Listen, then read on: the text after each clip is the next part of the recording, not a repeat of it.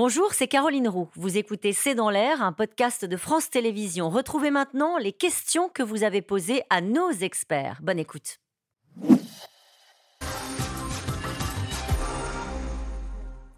Une question de Paul dans l'Essonne. Il faut prendre en compte cette mobilisation, a dit Olivier Dussopt. Et concrètement, ça donne quoi, Claire Gatinois? Alors ça donne cette main tendue que, euh, ne cesse de, de, tendre euh, Elisabeth Borne. Euh, donc il y a quelques petits aménagements qui ont, qui ont déjà été esquissés, et notamment, vous en parliez tout à l'heure, là, ce, ce, fameux index senior. Aujourd'hui, il y a des amendes qui seront infligées aux entreprises qui ne publiaient pas euh, l'indice senior pour montrer que voilà euh, ils emploient tel euh, tel pourcentage de, personnes de plus de, de 55 ou, ou, 60 ans. demain, il est possible que le gouvernement mette en place un système un peu plus coercitif pour les entreprises avec toutes les limites que ça comporte. Euh, on en parlait tout à l'heure, effectivement, il y a des secteurs, euh, vous parliez tout à l'heure de la restauration. Est-ce qu'on peut imposer à, une entreprise de restauration d'employer X% de seniors euh, de façon coercitive? Voilà. Donc encore une fois, il va falloir confronter les promesses avec la réalité. Avec la réalité. une question de Sofiane à Paris. La menace d'un blocage du pays peut-elle faire plier le gouvernement? Non. Non, euh, le, gouvernement jouera justement euh, le parti de l'ordre contre le parti de la chienlit. Eux, c'est le blocage, nous, c'est l'autorité et l'ordre. Mais ça ne fera pas plier le gouvernement. Le gouvernement a dit qu'il est inflexible sur sa réforme, il ne la retirera pas. Avec les réserves que vous évoquiez tout à l'heure, Brice Ceinturier, hein, sur le, la façon dont l'opinion peut réagir dans un cas comme celui-ci. Oui, mais je crois effectivement que le gouvernement ne retirera pas cette réforme et sur les 64 ans, mais que simplement vous aurez une rancœur et peut-être davantage euh, qui s'exercera et qui s'exercera aussi vis-à-vis du gouvernement et pas uniquement du côté de ceux qui, D'ailleurs, il avait, qui bloqueront le pays. Il n'avait pas cédé en 2019. On a toujours gardé l'idée que en fait, le gouvernement avait cédé, mais euh, il y a eu ce 49-3 et en fait, il a retiré la réforme uniquement parce qu'on rentrait en, en confinement au moment du Covid. Une question de Bruno dans le Val-de-Marne. À quand un débat entre Emmanuel Macron et les différents syndicats? Il n'y aura pas. il n'y en aura pas. il aura pas. Non, mais en même temps, enfin, le problème, c'est que euh, toutes les personnes concernées euh, ne nous ont pas habitués depuis quelques années, et puis celles qui les ont précédées non plus, à cette capacité d'avoir un vrai débat où véritablement on ne cherche pas à faire de la politique ou de la tactique, de le dire d'ailleurs c'est déjà drôle, euh, mais réellement on cherche des solutions en commun. Ça n'est pas ça du tout. Y compris les syndicats jouent leur propre succès. La CFDT euh, a cherché à, faire ça. La, CFDT là quand même est plutôt maintenant... Euh, oui, là. Voilà, elle perd un peu, d'ailleurs, sa singularité dans cette affaire. La CFDT, qui, donc, dont le Congrès avait voté le fait que euh, Laurent Berger ne pouvait pas accepter euh, l'augmentation de la durée de l'âge légal à, 64 ans. C'est pas juste euh, Laurent Berger. Non, non, bien sûr non. c'est un changement du syndicat, vous avez raison. Et la CFDT, qui avait été très marquée par, au contraire, au moment de la, de la réforme d'Alain Juppé, très, qui n'a pas, qui pas eu de suite, s'était distinguée par son soutien à une réforme de ce type au nom de la, de la raison. Franck Riester a-t-il menti au sujet de la retraite minimum à 1200 euros?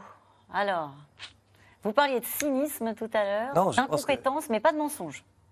Non, je, disais que pour les Français, à un moment donné, la grille de lecture pouvait être soit ils sont incompétents, soit ils sont cyniques. C'est-à-dire soit ils ne savaient pas, mm. mais c'est un problème, euh, soit ils savaient et il a essayé de faire croire que.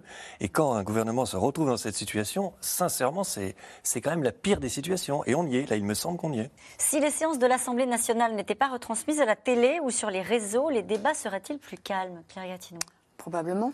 Ouais, vous pensez Oui, ouais. ouais, parce qu'on sent en tout cas euh, de la part d'une partie de la classe politique qu'il s'agit aussi de faire des coups d'éclat.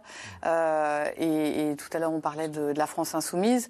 Euh, effectivement, c'est une, une vraie stratégie qu'ils ont déjà de s'afficher en première figure de l'opposition et aussi de, chercher à tout prix le clivage, de, de faire le buzz, comme on dit en ce moment. C'est-à-dire parce que c'est finalement une des, rares façons de pouvoir se, singulariser aujourd'hui en politique. Et nous n'avons pas parlé de ce qui s'est passé sur le plateau de nos confrères de, BFM, où il y a eu cette passe d'armes hein, entre Jean-Luc Mélenchon et, un, journaliste. Est-ce que ça, ça fait partie de la même stratégie ou est-ce que ça n'a rien à voir et c'est une démarche personnelle de la part de Jean-Luc Mélenchon? Alors c'est un coup de colère de, Jean-Luc Mélenchon, pour le coup, euh, euh, estimant que, que, la chaîne n'avait pas à lui poser de questions sur le, sort d'Adrien Quatennens, mais ensuite pour tout ce qui se passe au niveau de, de l'Assemblée nationale, dans cette même émission, euh, Jean-Luc Mélenchon euh, avait répondu aux syndicats qui demandaient à accélérer les débats euh, on sait ce qu'on fait. D'accord. Donc la stratégie qui est déployée à l'intérieur de l'hémicycle, elle est pleinement la sienne. Certains des républicains ne vont-ils pas craquer devant la mobilisation de la rue et rejeter le projet de réforme des retraites? Ah, Elle est intéressante cette question. c'est une très bonne question parce que c'est une réalité déjà. Une partie des députés républicains sont tétanisés par la rue et par les retours dans leur circonscription, parce qu'ils ont des, des, retours qui ne sont pas bons sur la réforme. Et, comme euh, ils ont le sentiment, c'est là le paradoxe, que leur parti n'est plus vraiment en forme et que ça tient finalement à un fil, leur affaire, euh, notamment leur circonscription, d'être fâchés avec leur circonscription, il reste plus grand-chose ensuite. Brice Teinturier Non mais si c'est ça, c'est la fin des LR. Il faut être, je crois, assez clair euh, là-dessus, parce que... C'est-à-dire, s'ils écoutent ce qu'on leur dit sur le marché... un député est un représentant de la nation, c'est dans la Constitution, et pas un représentant des habitants de sa circonscription. Alors je sais bien, je n'ai jamais observé, mais quand même. Et que si les, députés commencent à réagir de cette façon, sous la pression des électeurs de leur circonscription, y compris en allant à l'encontre de la ligne du parti, ça montre bien que ce parti n'a plus de ligne qu'il est capable de faire intégrer à ses propres élus.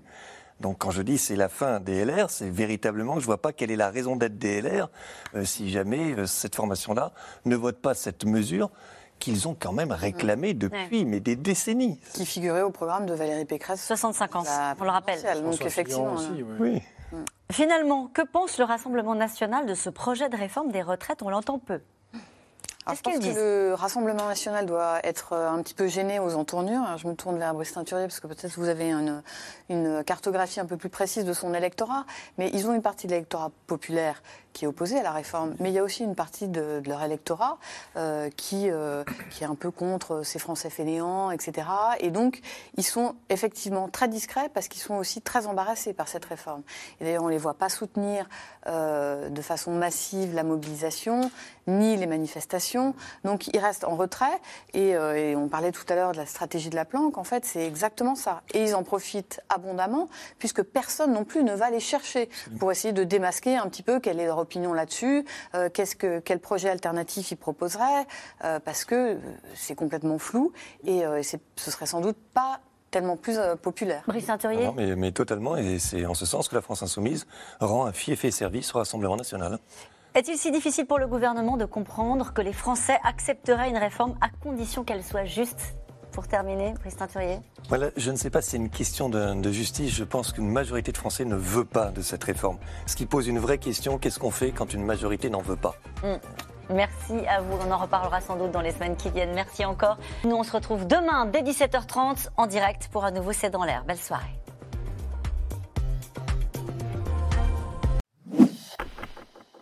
Merci d'avoir écouté C'est dans l'air. Comme vous le savez, vous pouvez désormais écouter l'intégrale, mais aussi l'invité ou vos questions à nos experts. Tous ces podcasts sont disponibles gratuitement sur toutes les plateformes de streaming audio. Et pour le replay vidéo, c'est sur France.tv, bien évidemment. À bientôt.